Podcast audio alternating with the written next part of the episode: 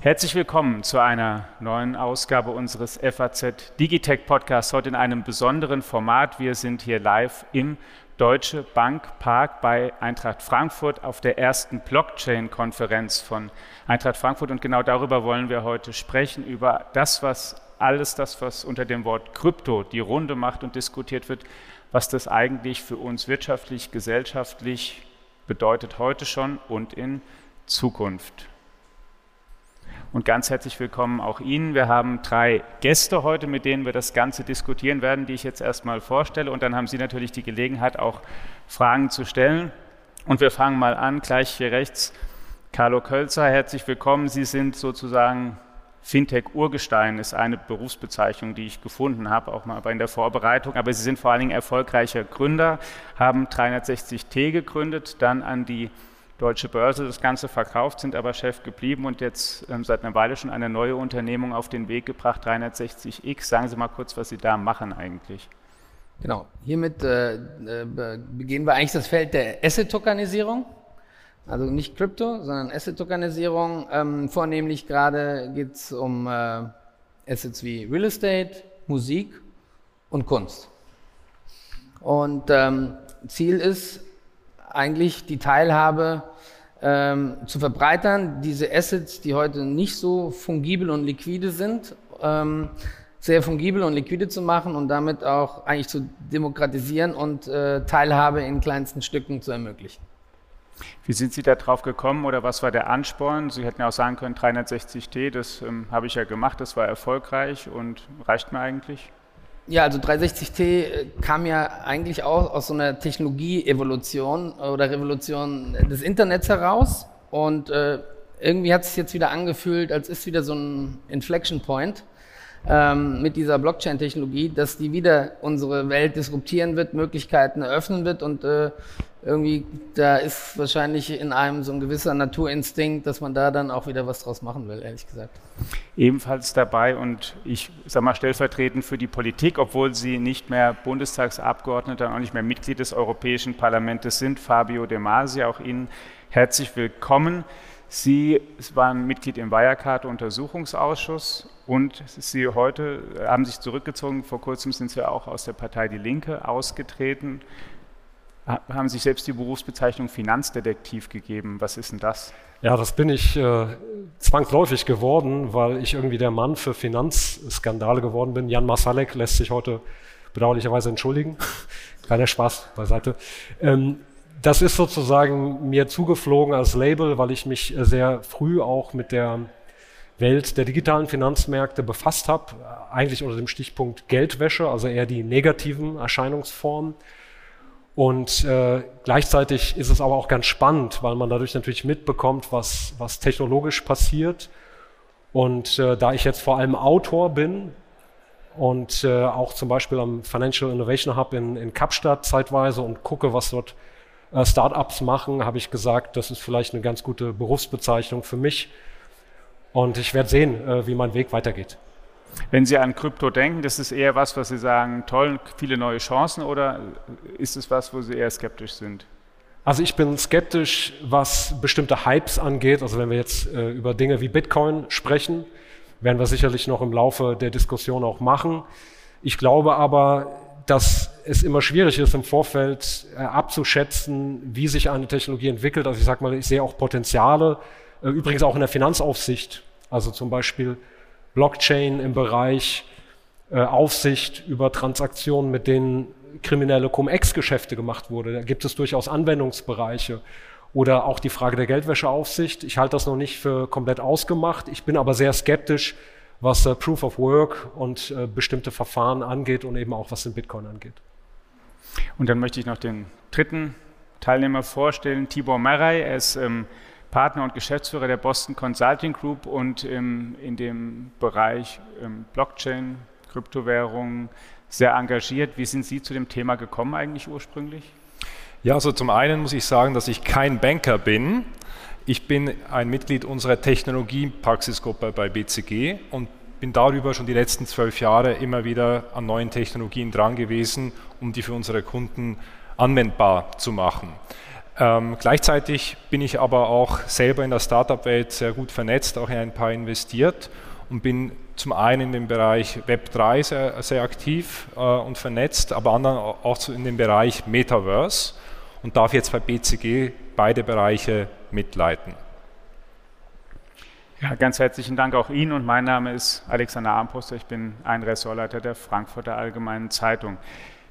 Herr Kölzer, wir fangen mal an mit dem Bitcoin, das sozusagen als digitales Asset jeder kennt, den es auch als am, am, längsten schon gibt, der infolge der Finanzkrise entstand, wo es ein berühmtes, haben wir heute Morgen auch schon gehört, White Paper gab von Satoshi Nakamoto. Erstmal die erste Frage, kennen Sie den? Und die zweite, oder sind Sie es selbst? also fangen wir mal da an. Ich habe hohe, große Hochachtung, weil für mich ist es ein Galileo Galilei der Neuzeit, ähm, der nicht nur den Bitcoin, sondern auch die Blockchain quasi aus der Taufe gehoben hat.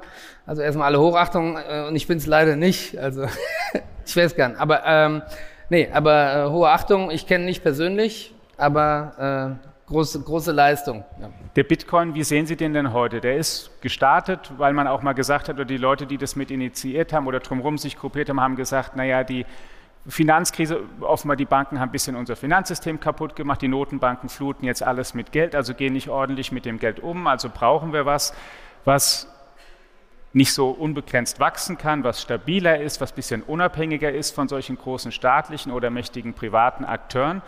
Und wenn man sich das jetzt aber ansieht, wie der Wert sich eigentlich entwickelt, so richtig stabil ist der Bitcoin ja nicht. Er hat mal irgendwo unten angefangen, dann hat er mal über 60.000 Dollar gekostet, jetzt ist er bei 20.000 irgendwie ich würde gerne hier zwei Sachen unterscheiden äh, von der Trendschärfe. Das eine, der Bitcoin als äh, ein technisches Underlying auf der Blockchain, das andere die Werthaltigkeit. Sie, Sie spielen eher auf die Werthaltigkeit gerade an. Ähm, äh, und die Konzeptionen haben Sie schon etwas beschrieben. Und letztendlich sind viele Werte, auch der Euro, basieren ja heutzutage nicht auf einem äh, Gold-Gegenwert in Fort Knox oder gleichem, sondern basiert ja eigentlich nur noch auf unserem Vertrauen. Und der Bitcoin genießt einfach das Vertrauen gewisser Menschen. Und ich glaube, man muss sich auch mal in die, äh, in die Lage vieler Leute versetzen. Wir gehen ja immer von einer Dreifaltigkeit aus, in Europa oder auch in den USA, von einer Geldwertstabilität, äh, von äh, von einer Freiheit des Menschen, die auch uneingeschränkt ist, und von einer gewissen Rechtsstaatlichkeit. Was meine ich damit? Äh, Geldwertstabilität ist bei uns relativ balanciert. Äh, ist ein großer Wirtschaftsraum, hat eine funktionierende EZB und so weiter. Gibt es nicht in jedem Staat. Ähm, Regime äh, lassen Leute, die anderer Gesinnung sind, die frieren die einfach die Gelder ein. Ja, das heißt, ihr Bankaccount wird gesperrt und so weiter.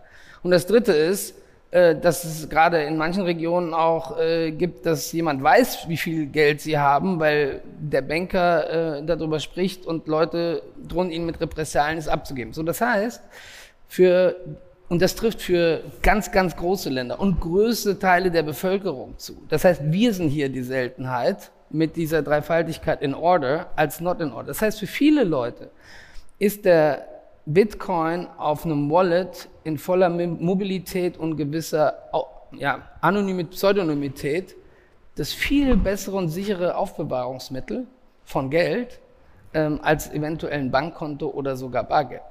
Und das muss man einfach akzeptieren. Das ist nicht nur alles äh, böses Geld, sondern es gibt Leute, die vertrauen ihrem Land nicht, die vertrauen äh, ihre Banken, ihrem Bankensystem nicht, vertrauen ihre Währung nicht. Und für die ist das äh, doch eine sehr stabile, ein sehr stabiles Umfeld dann in Summe. Herr De Masi, ist der Bitcoin Segen für viele Teile der Welt oder muss ich das erst noch herausstellen? Nein, äh, also es stimmt ja, dass Geld in erster Linie Vertrauen ist. Also den Euro, mit dem wir bezahlen, der per Knopfdruck von Banken geschaffen wird, der hat ja keinen intrinsischen Wert. Also weder als Geldschein noch die Münze hat jetzt eine besondere Eigenschaft, sondern was dahinter steht, ist ja, dass wir wissen, wir müssen unsere Steuern in Euro bezahlen. Es gibt sozusagen eine Zentralbank, ähm, die den staatlich garantiert. Insofern ist natürlich Geld immer Vertrauen, das stimmt.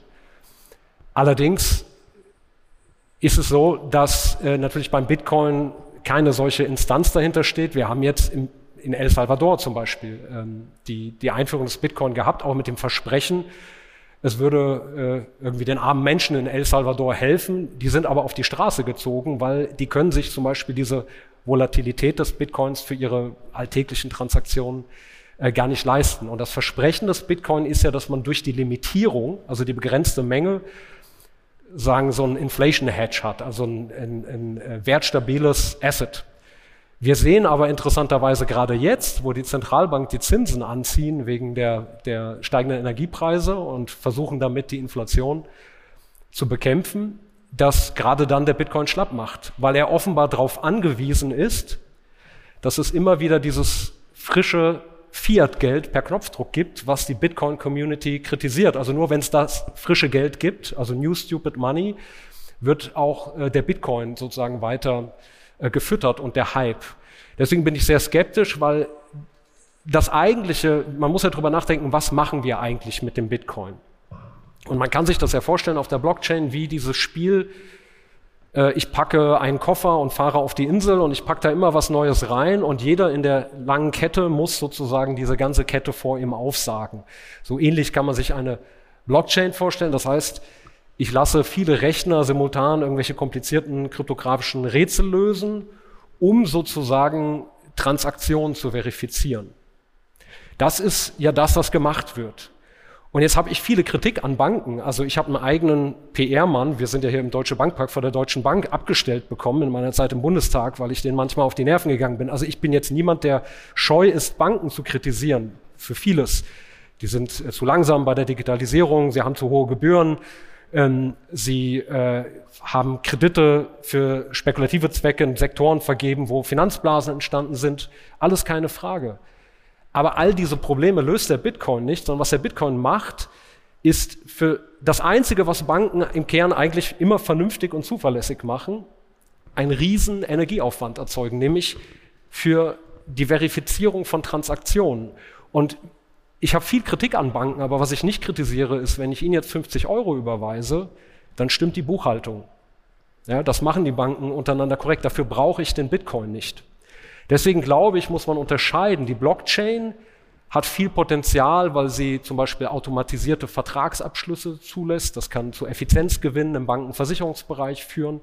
Und was die Banken dann damit machen, ob sie jetzt die Leute auf die Straße setzen oder auch dafür sorgen, dass sie ordentliche Kundenberatung haben oder guten Service, das ist dann eine Frage, die quasi im Wettbewerb entschieden wird. Aber wir brauchen den Bitcoin nicht für unser Zahlungssystem. Und gerade dann, wenn die Idee hinter dem Bitcoin ist, weil er limitiert ist, wird er automatisch im Wert zulegen, dann macht es ja gar keinen Sinn, ihn für Transaktionen zu nutzen, weil wenn etwas wertvoller wird jeden Tag, dann würde ich ja nicht äh, das jetzt auf den Kopf hauen beim Bäcker. Und auch die Tatsache, dass etwas künstlich limitiert ist, ob das bei Gold, ja, da hat es einen intrinsischen Wert. Äh, bei Rohstoffen, da wissen natürlich die Märkte, das ist limitiert, das kann ich nicht unendlich erzeugen, da geht viel, viel Geld rein und das erzeugt dann häufig auch Blasen. Aber der Bitcoin ist ja künstlich limitiert durch seine technologischen Eigenschaften. Das automatisch macht ihn aber nicht wertvoller. Ich sage es jetzt mal ein bisschen despektierlich, auch meine getragenen Socken sind limitiert im Angebot. Das macht sie aber nicht zu einem begehrten Asset. Ja, aber was knapp ist, ist ja auch nicht automatisch wertlos. Es ist auch nicht automatisch wertlos, aber ja. es kommt eben darauf an, auf das Vertrauen. Und ich prognostiziere, wenn es bessere und effizientere technologische Entwicklungen gibt, und die gibt es ja, also Visa ist sehr viel effizienter in der Transaktionsabwicklung als der Bitcoin, oder wenn Zentralbanken eine digitale Zentralbankwährung einführen, dann wird der Bitcoin aus meiner Sicht wahrscheinlich Geschichte sein. Herr Meyer, wird der Bitcoin Geschichte? Jedenfalls hat er den Status gegeben ja für eine Entwicklung, bei der es nicht geblieben ist. Es gibt heute ganz viele Digitalwährungen und es hat nicht nur Finanzaufseher und Politiker und auch nicht nur Herrn Di Masi erschreckt rund um die Welt, sondern eben auch alle anderen und auch die großen Zentralbanken arbeiten mittlerweile an ähm, CBDCs und versuchen sich da aufzustellen. Wie ist da Ihre Perspektive drauf? Der Bitcoin wird verschwinden, aber anderes bleiben oder gibt es am Ende nur digitales Zentralbankgeld vor allen Dingen? Also was der Bitcoin auf jeden Fall gemacht hat, er hat diese neue Technologie der dezentralen Ledgers aufs Parkett gebracht. Ich glaube, das muss man fair zugeben, aber das war nur der Anfang. Und wenn wir das Ganze beobachten, sehen wir eigentlich eine dreistufige Geschichte, die sich abspielt. Es ist gestartet mit Kryptowährungen, mit dem Bitcoin als, als einen der ersten Kryptowährungen, was sich sehr limitiert hat in den Use Cases. Und man kann auch sagen, was die Blockchain-Technologie anbelangt, ist der Bitcoin eigentlich die dümmste aller Blockchains, weil wir eben genau nicht diese sogenannte Smart Contract-Funktionalität haben, nämlich dass im nächsten Schritt ich eben auch in diese ähm, äh, Reise, wo ich meinen Koffer packe, nicht nur Gegenstände aufzählen kann, sondern diese Gegenstände können auch was machen. Ja, also ich kann jetzt kleine Programme auf die äh, Blockchain schreiben, die dann eben ausgeführt werden können und eine Vielzahl von neuen Use Cases ermöglichen. Auch das hat gestartet im Finanzbereich. Das große Stichwort ist DeFi, Decentralized Finance, wo ich jetzt eben nicht mehr nur einen Bitcoin handeln kann zwischen uns dreien, sondern ich kann jetzt plötzlich ganze Abläufe, Liquiditätsmanagement ähm, und so weiter und so fort, kann ich eben auch abbilden über neuere Blockchains, wie beispielsweise Ethereum. Und der dritte Teil dieser Geschichte wird eben sein, wie wir das Thema Blockchain, Tokenisierung in ganz viele andere Bereiche der Gesellschaft treiben können, nämlich überall dorthin, wo ich das Thema Vertrauen auf andere Art und Weise abbilden kann, wo ich das Thema Dezentralisierung auf neue Weise leben kann und wo ich das Thema auch Interoperabilität sowohl zwischen der physischen Welt und der digitalen Welt neu abdecken kann. Und in dieser Reise hatten Sie CBDC angesprochen, das ist genau an dieser Schwelle zwischen dieser, ich nenne es mal, Anfängen, wo mit neuen Blockchains äh, gearbeitet wird, aber jetzt plötzlich die Schwelle in die reale Wirtschaft und das reale Finanzsystem äh, überschritten wird. Und ähm, da, wenn man sich das anschaut, glaube ich, kann man ein Mantra sagen, was ganz wichtig ist, do no harm. Also ich glaube, das ist mal das allerwichtigste Mantra, wenn Zentralbanken damit experimentieren, soll das sehr bedacht gemacht werden, weil natürlich ab dem Moment, wo ich eine ganze Volkswirtschaft oder Finanzsystem anfange, da drauf zu äh, shiften, ich mir dessen bewusst sein muss, was dabei passieren kann. Wir haben gesehen, was passiert, wenn man mit sogenannten Stablecoins anfängt zu experimentieren, wie es äh, Terra und Luna gemacht haben. Das war eben genau auch so ein Stablecoin, der vorgegeben hat, stabil zu sein und an den US-Dollar gekoppelt war. Das war aber nicht wirklich. Das war nur algorithmisch abgesichert und das ist dann zusammengebrochen, war einer der Mitauslöser des aktuellen Kryptowinters, in dem wir uns befinden. Herr Kölzer, eines, was wir ähm, gehört haben, auch heute schon mehrfach und ein Versprechen, was mal ähm, auch gerade mit dem Bitcoin auf den Weg gebracht wurde, oder die Hoffnung, wir brauchen nicht mehr so viele zentrale Agenten, zentrale Autoritäten, also staatliche Institutionen, große, mächtige Unternehmen, die unser Leben für uns abwickeln. Fallen die perspektivisch wirklich weg oder braucht man die nicht doch noch? Denn was ich heute auch viel gehört habe, ist, am Ende möchte man doch eine Überprüfung haben. Man möchte nicht irgendwie anonym wissen, sozusagen rein anonym ähm, mit was handeln, was man gar nicht kennt, sondern man möchte doch irgendwelche Namen dahinter haben, dass man sagen kann, ah, hier ist eine renommierte Kanzlei, die hat es doch überprüft oder eine bekannte Bank, die hat es überprüft oder auch ein Verein wie Eintracht Frankfurt, der sagt, wir machen das jetzt, wo dann die Menschen plötzlich sagen, okay, weil die das machen, zu denen habe ich Vertrauen, da lasse ich mich jetzt auch mal auf so eine Anwendung ein. Also ganz ohne bekannte Marken, zentralisierte Agenten wird es doch gar nicht gehen, oder? Ich glaube, das ist eine Gewohnheitssache auch. Ähm, alles, was Neues äh, hat natürlich entfaltet seine Kräfte noch nicht, wenn das noch nicht eine besondere Gravitas hat. Äh, ich nehme mal wieder das Beispiel aus dem Internet am Anfang hieß es ja auch, ja, ich kann doch nicht alles bei Amazon bestellen, ich muss das doch anfassen, ich muss das doch anprobieren, ich kann doch nicht mir das per Internet zuschicken lassen, wie soll das funktionieren? Am Ende ist mein Geld weg irgendwo im Internet bei einer Firma, von der ich noch nie gehört habe. So, heute ist das täglich Brot, es gibt Leute wie PayPal, die haben das auch irgendwie als Vertrauenspunkt dann gebündelt, um es von, dann, von da wieder ins Internet. All diese Sachen werden sich entwickeln wir sind ja noch nicht im, wie gesagt, wir reden nach 20 Jahren noch über Digitalisierung äh, oder nach 25. Das passiert halt nicht von einem Tag auf den nächsten. Aber das wird so kommen, so klar wie das Armen in der Kirche. Und klar, das ist ein, auch jetzt gibt's, äh, ist der äh, Online-Verkauf liegt bei 30, 40 Prozent und 60 Prozent ist noch stationär.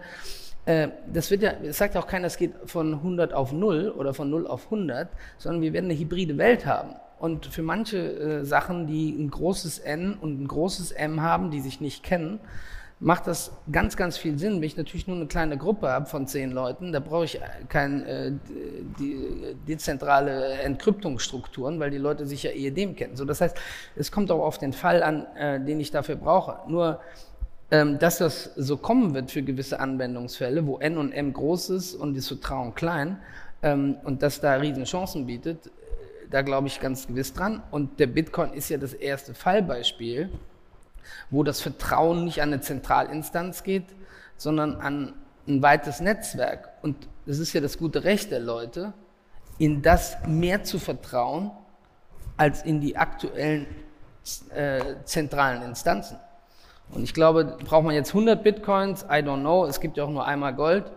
Äh, also dysfunktionale äh, oder mehrere, äh, keine, ohne Zusatzfunktion, ähm, weiß ich nicht, aber dass man eine davon haben kann, in die die Leute vertrauen und aus den genannten Gründen Vorteile haben over others, weil das, was auch du gesagt hast, das stimmt natürlich für Deutschland, aber das stimmt halt in vielen Sachen nicht. Die haben dysfunktionale Banksysteme, ja. Und ähm, äh, Zentralbanksysteme und so weiter und so weiter. Und da, ist, da trifft es halt schon zu. Also, long story short, ich glaube, wir müssen nicht vom 1 oder 0 ausgehen, sondern einem langsamen Wachstum, Wachstum des Beliefs in diese dezentralen Funktionen und dann werden wir da eine hybride Welt haben, so wie wir sie zwischen Internet und stationärem Handel heute auch haben. Das wäre so mein Take. Herr Demasi, die deutsche Industrie, der BDI, hat vor zwei Tagen gewarnt, und gesagt, die EZB soll Gas geben mit dem digitalen Euro, sonst sind wir viel zu spät. Sind wir viel zu spät? Verschlafen wir da wieder was? Ja, ich denke, ich denke doch, ähm, dass es wichtig ist, und zwar auch, weil man als Europäische Zentralbank natürlich auch ein Stück weit äh, ahead of the curve sein muss, also ähm, Technologieführerschaft haben muss. Ich war einmal bei der südafrikanischen Zentralbank, ähm, habe schon vor, ich glaube, zwei, drei Jahren mit denen über äh, digitales Zentralbankgeld mal diskutiert und die haben gesagt, wir wissen noch nicht, ob wir das machen, aber allein, dass wir damit experimentieren, ist ein Wert an sich, weil wir, wenn wir eben auch große Player beaufsichtigen wollen, müssen wir verstehen, was dort technologisch passiert. Und es gibt, glaube ich, ein großes Missverständnis, weil wir immer diese Diskussion haben über Zentralität und Dezentralität. Also der Moloch der Zentralbank, der sagen, zentral alles steuern würde. Und dann, äh, ich sage jetzt mal, äh, Krypto-Assets, die äh, dezentral wären. Das stimmt aus meiner Sicht so nicht, weil wir müssen ja sehen, dass unser Geldsystem, der übrige Teil unseres Geldes sind ja nicht Scheine und Münzen, die von der Zentralbank garantiert sind, sondern sind Zahlen auf Computern, die dezentral geschaffen werden von Banken per Knopfdruck. Und zwar indem ich zur Bank gehe und sage, ähm, ich bin Bundestagsabgeordneter, jetzt nicht mehr. Ich habe ein sicheres Einkommen, äh, ich habe Sicherheiten, ich möchte mir ein Auto oder eine Wohnung kaufen, einen Kredit aufnehme und dann schaffen die per Knopfdruck dieses Geld auf meinem Konto. Und deswegen ist es eben auch nicht so, dass äh, jetzt Inflation oder so entsteht, weil zu viel Geld einfach nur gedruckt wird, sondern es kommt immer darauf an, was passiert mit dem Geld. Also frisches Geld kann, damit kann ich äh, meinetwegen ähm, Solarenergie oder Windräder bauen oder iPhones oder ich kann es in Betongold investieren und es kann eine Vermögenspreisblase entstehen. Es kommt also immer darauf an, was mit dem Geld passiert. Und die Zentralbank kann das ja gar nicht unmittelbar steuern, sondern sie kann die Zinsen hochsetzen in der Hoffnung, dass dann zum Beispiel weniger Kredite vergeben werden. Und dann ist genau die Situation, die wir jetzt haben in der Energiepreiskrise, die Frage, ja, dann mache ich natürlich auch den Bäcker oder den Handwerker platt, der vielleicht gar nicht die Ursache für die Inflation ist, weil er nicht mehr investieren kann. Und deswegen ist, glaube ich, diese Unterscheidung zwischen dem angeblich klassischen zentralen Geldwesen und dem dezentralen falsch, weil unser Geldwesen ist heute schon dezentral.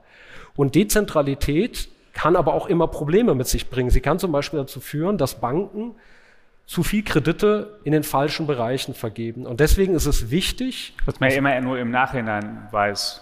Ne? Und die Frage naja, gut, ist, ob gibt, jemand, der zentral da ist, ob er es dann besser man weiß. Man weiß das ne? nicht nur im Nachhinein. Es gibt natürlich Indikatoren. Also ja. wir haben äh, während der Immobilienkrise zum Beispiel natürlich gesehen, ähm, bestimmte Verschuldungsgrade des privaten Sektors und so weiter und so fort. Kann man sich jetzt lange darüber streiten. Aber der entscheidende Punkt ist doch der, die Zentralbank äh, steht vor einer enormen Herausforderung, weil durch Big Data große Player entstehen können in der Zukunft, die selber zu einer Art Schattenbank werden. Nehmen wir Facebook.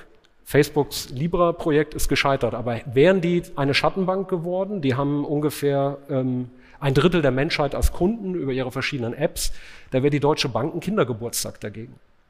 Und wenn die anfangen, Kredite zu schöpfen, hat das natürlich dann irgendwann auch Auswirkungen auf die Finanzstabilität. Und das hätten sie machen können, weil sie wollten ihren Token an einen Währungskorb binden mit verschiedenen Währungen. Und wenn sie die Zusammensetzung dieses Korbes verändert hätten, hätten sie schon dadurch ein Element der Kreditschöpfung drin gehabt. Und das müssen Zentralbanken natürlich ein Stück weit äh, beaufsichtigen, weil bei allen Potenzialen, die Technologie hat, und ich will die überhaupt nicht äh, in Abrede stellen, ich finde das sehr faszinierend, ähm, aber ich kenne zum Beispiel die Entwicklung in Afrika. Afrika ist eine der frühesten Fintech-Labore geworden, viel bevor überhaupt auch Apple äh, in den Markt und so weiter eingestiegen ist oder andere große ähm, Big Tech-Player, weil dort ein Großteil der Bevölkerung kein Bankkonto hat, weil sie im informellen Sektor arbeiten, unsichere Einkommensströme und da sagen eben viele Banken, äh, nehmen wir nicht und verlangen auch exzessiv hohe Gebühren. Der Bankenmarkt ist dort hoch konzentriert. Also gibt es viele Player in Afrika, die Mobile Payment angeboten haben. Für die Menschen war das wichtig, das war finanzielle Inklusion, aber wir sehen auch irgendwann, weil Big Data eben viele Skaleneffekte hat, je mehr Daten ich habe, desto mehr weiß ich über Kreditausfallrisiken, über andere Dinge, dass dort eine Konzentration am Markt stattgefunden hat. Und wir hatten zum Beispiel in Nigeria einen Anbieter, der hat als Beispiel am Anfang alles umsonst angeboten und dann hat er Zugriff gehabt auf die Telefonbücher der Kunden und hat, wenn die säumig waren bei ihren Krediten, sozusagen Textnachrichten verschickt an die ganzen Kontakte im Telefonbuch und gesagt, Vorsicht, das hier ist ein unsicherer Schuldner. Also hat quasi mit ein Stück weit sozialer Erpressung gearbeitet. Und daran sehen wir natürlich auch die Gefahren, die es im Markt gibt. Und die haben dann sehr hohe ähm, Overdraft-Fees und so weiter äh, verlangt. also Chancen und Risiken und sozusagen ein großes Labor, Herr Merey. Jetzt gibt es sozusagen Digitalwährung oder die, die, Zukunft des Geldes. Ein großes Thema, wenn wir von Blockchain und Distributed Ledger Technologien und so weiter sprechen. Es geht aber tatsächlich ja um noch viel mehr. Das Versprechen ist ein bisschen, dass ich noch ganz auf ganz andere Arten Zugang kriege vielleicht zu Vermögenswerten, dass ich ähm, mich an Dingen beteiligen kann, die heute nicht geht, weil ich so viel Geld auf einen Schlag gar nicht investieren kann. Was ist denn das, was Sie sich da tatsächlich davon versprechen und was ist anders als oder ganz anders als das, was ich heute habe? Denn heute kann ich ja auch Währungen für wenig Geld kaufen. Aktien ist ja schon eine Möglichkeit, mich mit vergleichsweise wenig Geld an produktivem Kapital zu beteiligen. Ich kann auch Immobilienfonds kaufen. Es gibt ja viele Möglichkeiten heute schon, über die ich mich wirklich mit kleinen Beträgen an, ähm, an Dingen beteiligen kann. Und wenn ich es an einem Kunstwerk nicht kann, dann vielleicht ist es auch gar nicht so schlimm, das hängt ja in Anführungszeichen nur irgendwo und schafft ja gar keinen zusätzlichen Wert.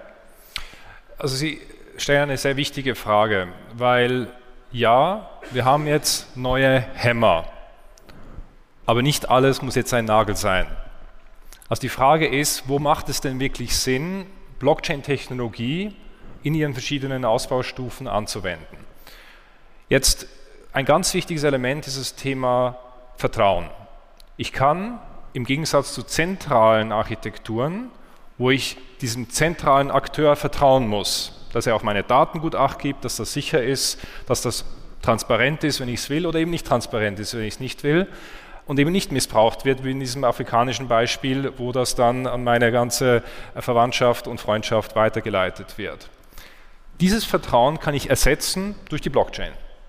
Und um ein Beispiel zu geben, wie das in unser aller Leben einen Unterschied machen kann, nehme ich mal das Beispiel der Identitätsfeststellung. Wenn wir jetzt uns entscheiden würden, hier heute Abend noch in eine Diskothek zu gehen, würde man uns wahrscheinlich nach einem Ausweis fragen. Jetzt zeige ich meinen Führerschein her, nur weiß dann der oder die Türsteherin alles über mich. Die weiß, wie alt ich bin, die weiß, welches Geschlecht ich bin, die weiß, wie ich ausschaue, die weiß vielleicht sogar, welche Art von Auto ich fahren darf oder nicht. Die einzige Information, die diese Person aber eigentlich benötigt, ist eine Ja- oder Nein-Frage. Darf er rein? Ja oder nein? Und das ist etwas, was sich beispielsweise über Blockchain viel besser lösen lässt als über zentrale Architekturen, weil ich sogenannte trustless Vorgänge machen kann, wo quasi kryptografisch festgestellt wird, ist das Kriterium, in dem Fall älter als 18, erfüllt, ja oder nein. Und so muss man, glaube ich, wieder zurückgehen und sagen, was ist eigentlich das Problem, was ich lösen will? Und ist dann die Blockchain die richtige Lösung dafür, ja oder nein? Übrigens wäre es für die Polizei auch einfacher. Die müsste nicht da durchlaufen und jeden Namen Ausweis fragen. Ich werde mittlerweile ganz selten nach dem Ausweis gefragt. Das ist jetzt mal mit 16 passiert. Aber Ich will aber noch, es wirklich sind. ich wollte noch eine Sache sagen zu den CBDCs. Das ist ein interessanter Fall, der muss aber durchdacht werden, weil wenn natürlich jeder plötzlich, also A müsste die Zentralbank plötzlich zur Retailbank werden, weil plötzlich jeder ein Wallet hat bei der Zentralbank. Das ist ja schon mal, ist im Moment, glaube ich, nicht für ausgelegt, um für 400 Millionen Leute Konten zu eröffnen. Ähm, das Zweite ist, jetzt stellen Sie sich vor, Sie haben 50.000 Euro bei der, ich, was sage ich jetzt für eine Bank? bei irgendeiner Bank Sagen Sie halt eine. Mir fällt keiner ein. ähm, bei einer Bank X mit einem Rating von B+, sagen wir mal, ist jetzt abstrakt, ähm, leider, aber ich will keinen Namen nennen. Und dann haben sie 50.000 Euro bei der Zentralbank.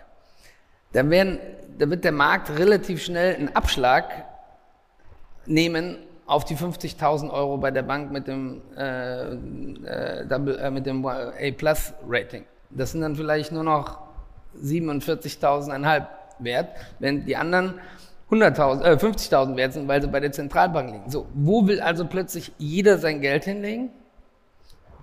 Zur Zentralbank, ja. Äh, und ähm, deswegen, das will schon durchdacht sein, wie das funktioniert, weil wir sonst ein, äh, ein Schichtensystem im Bankensystem, im, im, äh, ein Schichtensystem innerhalb der Banken äh, und damit unser Banksystem natürlich auch äh, irgendwie anfassen würden. Also so einfach, das, im Moment ist ein Euro ein Euro, egal von wem er kommt und wo er liegt. Ne? Das ist das Gute. Ähm, das wäre dann, glaube ich, da wäre ein, ein Flight Tower Central Bank Money würde da schnell kommen. Also es will schon noch durchdacht werden, bevor das alles so kommt. Dann. Was würden Sie denn der EZB empfehlen dann als Notenbank, dass sie ähm, sozusagen keinen Fehler macht, aber soll sie oder dass sie aber auch nicht zu wenig macht? Ja, das, äh, ich kenne ja die ganzen, äh, das sind mehrdimensionale Fragestellungen wahrscheinlich, was die alles zu beachten haben, ehrlich gesagt. Äh, die habe ich auch nicht komplett auf dem Schirm. Ähm, ich würde mich auf jeden Fall der Technologie nähern, in kleinen, in homöopathischen Dosen, weil das ist in der Tat wichtig, ist, äh, dass jeder die Technologie versteht mit ihren, mit ihren Goods und Bads, damit man überhaupt eine profunde Entscheidung treffen kann. Leider, das muss man auch mal sagen, viele Sachen in diesem Thema, das war damals im Internet übrigens genauso, bei dem ganzen Thema, wo auch die Begriffe schon zusammengeschmissen werden, äh, Blockchain, Crypto, Bitcoin, äh, Token und so weiter, basieren ja auf gefährlichem Halbwissen. Aber das bestimmt halt im Moment so die Diskussion, dieses gefährliche Halbwissen. Und wenn man darauf natürlich basierend Entscheidungen trifft, sind die nur so und so gut und tragen so und so lange. Und das sollte eine EZB auf jeden Fall nicht machen.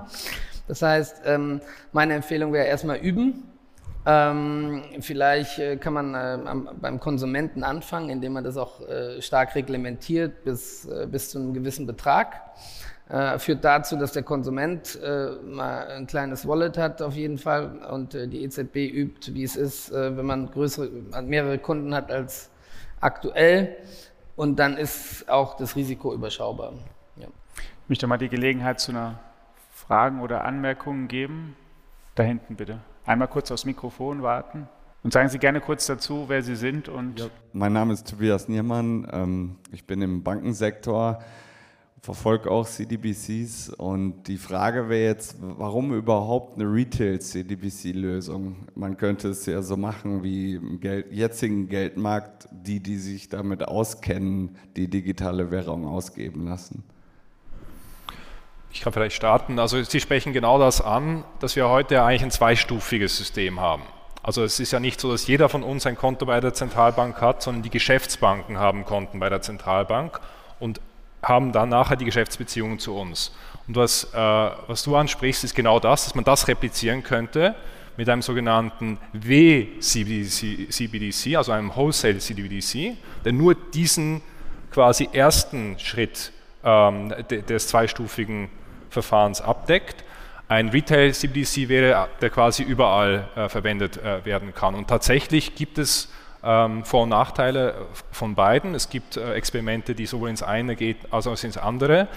Ähm, die Frage ist natürlich, wenn man sicherstellen will, dass dieser tatsächliche Token überall verwendet werden kann, muss ich es über ein Retail CBDC lösen.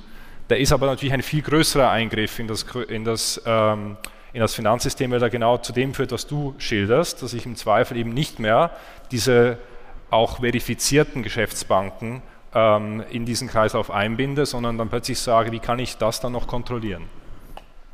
Ich glaube, um das zu ergänzen, ein ganz wichtiger Aspekt ist, warum wir die ganze Debatte ja haben um CBDC. Äh, die ganze äh, Libra-Frage von Facebook war ja ein Katalysator, weil natürlich das, was überhaupt Geld ist, der Kampf der Zentralbanken ist ja ständig sozusagen noch weiter zu kontrollieren, was eigentlich Geld ist in, in unserer Wirtschaft. Weil, ähm, wie gesagt, Geld wird per Knopfdruck geschaffen und wenn es eben neue Akteure auf dem Markt gibt, die womöglich Geld schöpfen, also nicht wie die meisten Fintechs, die sagen einfach nur, äh, so eine Art ähm, Stecker sind, der in die Steckdose des Bankensystems eingesteckt ist, sondern wenn auch wirklich Geldschöpfung anfängt, dann kann das natürlich die Finanzstabilität beeinträchtigen. Und ich glaube, der Gedanke hinter Retail CBDC ist im Kern das, was du beschrieben hast, dass es so eine Art digitalen Bankrun gibt. Das kann natürlich auch mit Playern wie Facebook passieren. Also stelle ich mir jetzt vor, ich sitze in einem Entwicklungsland und habe die Möglichkeit, schnell vorbei an den Kontrollen des Bankensystems weil ich eine Schwachwährung habe, ähm, mein Geld einzutauschen in irgendein Token, der an den Dollar oder so gekoppelt ist. Dann werden das natürlich sehr viele machen und das kann Krisen verstärken. Und deswegen versuchen Zentralbanken ein Stück weit noch Kontrolle darüber zu haben und zu sagen, so wie das Bargeld, ja auch das Zahlung, also das Geld, das die Banken schöpfen, das ist ja nur mit einem Versprechen der Einlagensicherung unterlegt. Theoretisch kann eine Bank pleite gehen. Die EZB kann zumindest in einer eigenen Währung nie pleite gehen, weil die kann sie per Knopfdruck schaffen. Und deswegen ist der Gedanke hinter Retail CBDC natürlich, dass ich ein sicheres Asset schaffe, das im Zweifel den Markt auch stabilisieren kann. Und da kommt das Risiko rein, was du ansprichst. Warum soll jemand zur Bank gehen, wenn er sozusagen sein Geld bei der Zentralbank parken kann, quasi eine Art digitales Bargeld hat, was 100% sicher ist? Ich würde so argumentieren, ich glaube, dass das auch ein gesunder Wettbewerb für die Banken ist. Die Banken fordern ja immer Wettbewerb. Durch die Zentralbank. Durch die Zentralbank. Aber ist es nicht unfairer Wettbewerb? Moment, weil wichtig ist eben, dass es einen Zinsabstand gibt. Ja, also die Zentralbank muss das so aussteuern, dass die Banken natürlich dann gezwungen sind, ein bisschen höheren Zins anzubieten, damit die Leute auch bereit sind, ihr Geld dort zu haben. Dadurch wird auch der Druck erhöht, risikoärmere Geschäftsmodelle zu machen. Das Zweite ist aber, was wir auch brauchen, ist natürlich Obergrenzen oder ähnliches, das ist klar. Ähm, und dann ist die eigentliche Frage, was kann die EZB dann machen, was nicht PayPal sowieso schon macht? Das ist dann die entscheidende Frage.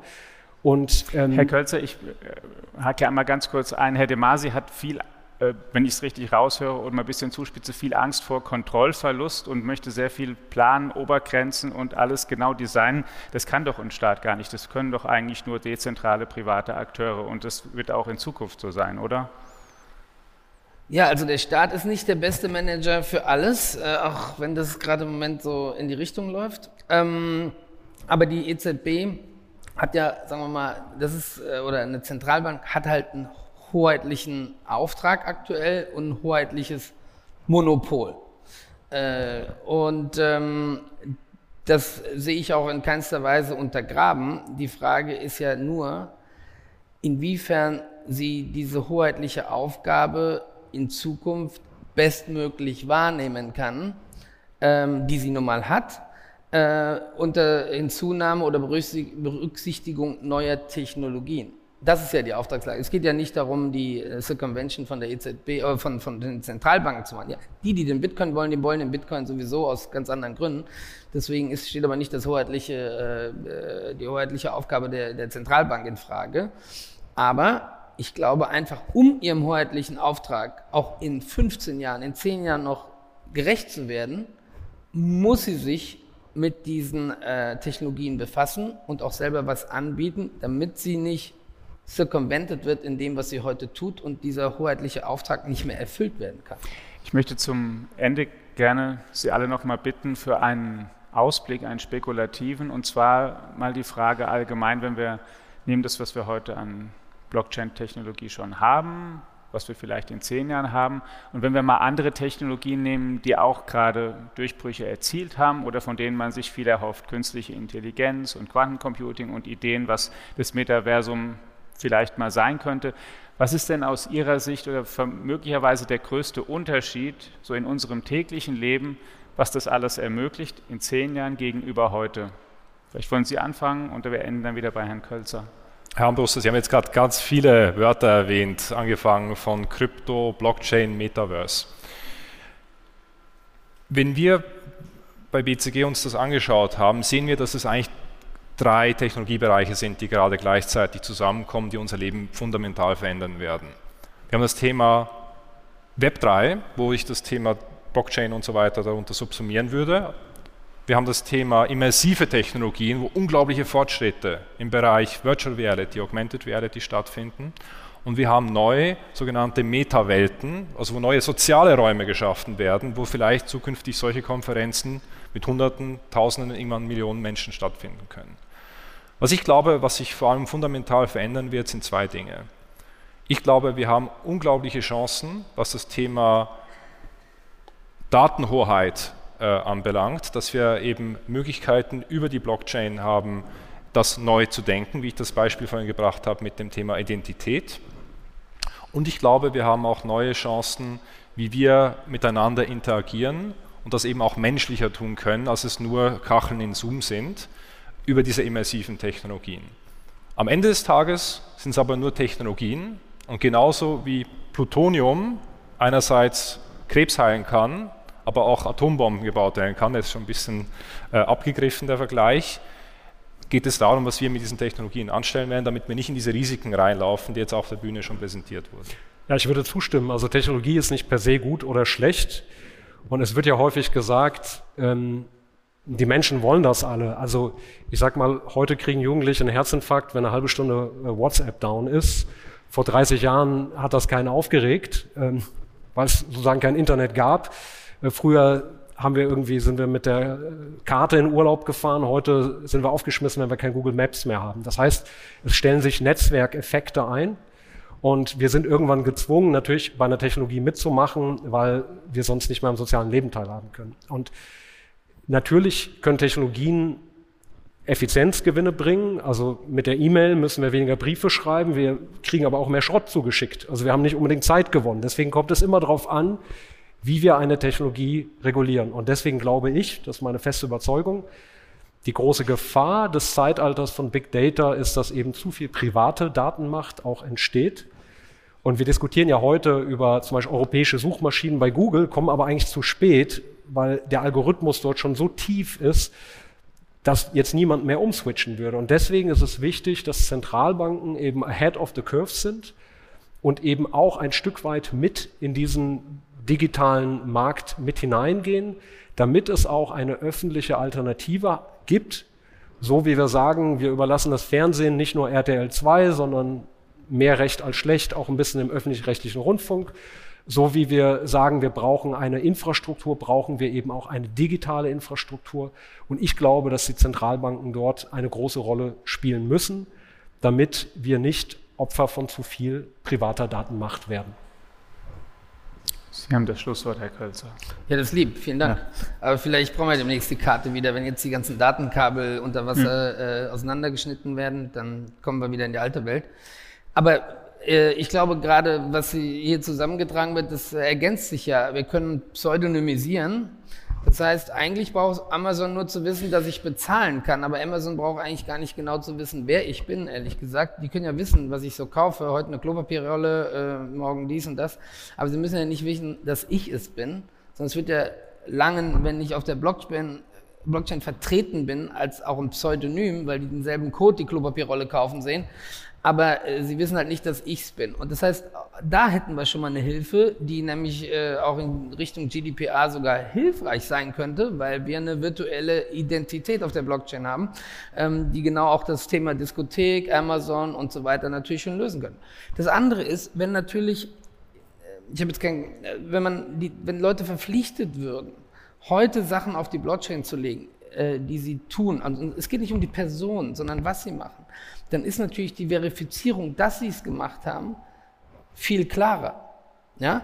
Und dann kann man es auch nachvollziehen, weil eins können sie ja machen auf der Blockchain. Sie können alles gut nachvollziehen auch im General Ledger und sie können sogar äh, entfernen von einer Person, sondern sie können es pseudonymisieren.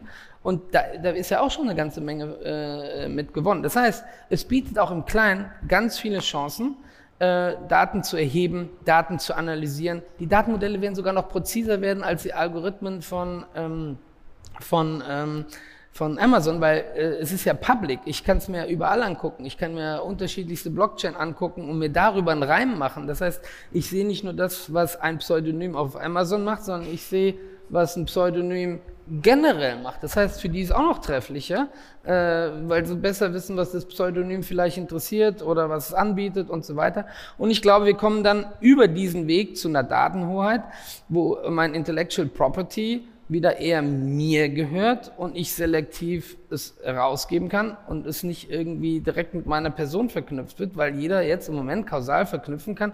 Also der kauft Klopapier, der kauft mehr Klopapier als andere Leute, da scheint irgendwie was faul zu sein oder wie auch immer.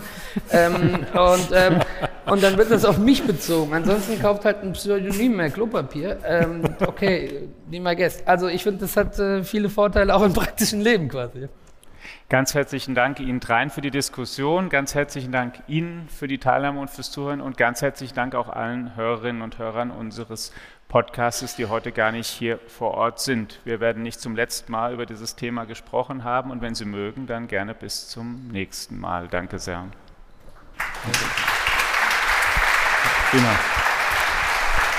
Danke euch. Danke.